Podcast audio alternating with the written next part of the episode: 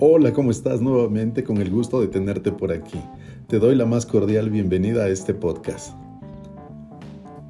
Uno de los principales retos en la vida de cualquier persona que de manera consciente esté buscando un cambio de patrones, de hábitos y costumbres en general es sin duda en primer lugar aceptar su situación actual, su realidad, sus resultados, aceptar incluso lo que no le gusta de sí mismo sin embargo, también resulta para la gran mayoría de las personas que existe un enorme reto en aceptar que todos, sí, todos absolutamente tenemos un enorme potencial, una gran sabiduría interna, un gran corazón y un espíritu lleno de fuerza y de energía, así como de valor.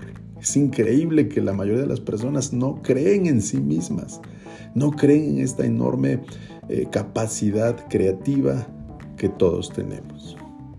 Además, por si fuera poco, aunado todo esto, resulta también para la gran mayoría de las personas que tampoco están dispuestas a aceptar otra vez de manera consciente que para lograr conectar con toda esa grandeza se requiere pagar un precio, sí, el precio de la disciplina, el precio del cambio de hábitos, el precio de ser constante, comprometido consigo mismo, persistente, y es que la mayoría de las veces tan solo escuchar lo anterior, pero solo la palabra cambio implica resistencia, implica comenzar a pensar que es difícil, que no se puede, que es muy complicado.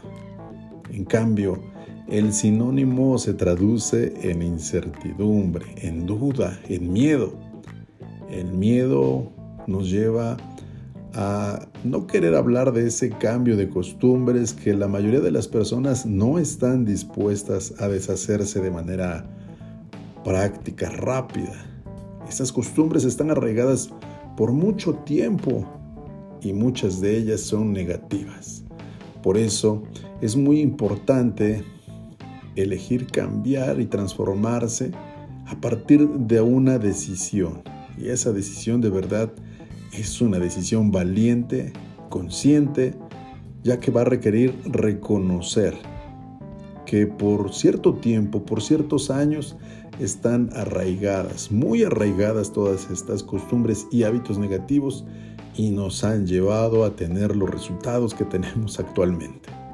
Este proceso para muchos representa esfuerzo, dolor, sacrificio, rechazo, incluso estar dispuesto a ser motivo de burla. Y por lo tanto también muchas veces representa la falta de apoyo de quienes están más cercanos a nosotros. Y sin duda ahí entra la familia.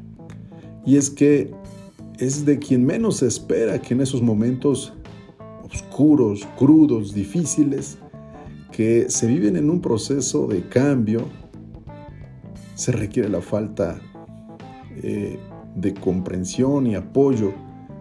Y entonces los familiares no es que no estén de nuestro lado, simplemente que no están dispuestos o convencidos de vernos eh, pues sufrir prácticamente no quieren que experimentemos ese cambio porque saben que, no lo vamos a lograr y entonces nos quieren apartar del dolor.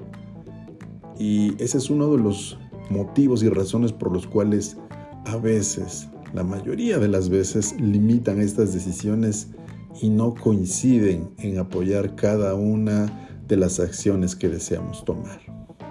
Entonces, el primer paso para comenzar un camino de reconocimiento de todo este potencial y grandeza que tenemos cada uno de nosotros es lograr sí o sí una transformación. Es a partir de esa decisión valiente y tomar conciencia. Y esto no se logra de la noche a la mañana, se logra a partir de muchos momentos de reflexión, que son procesos internos, que sirven para reconocer, para recordar, para darse cuenta, para aceptar.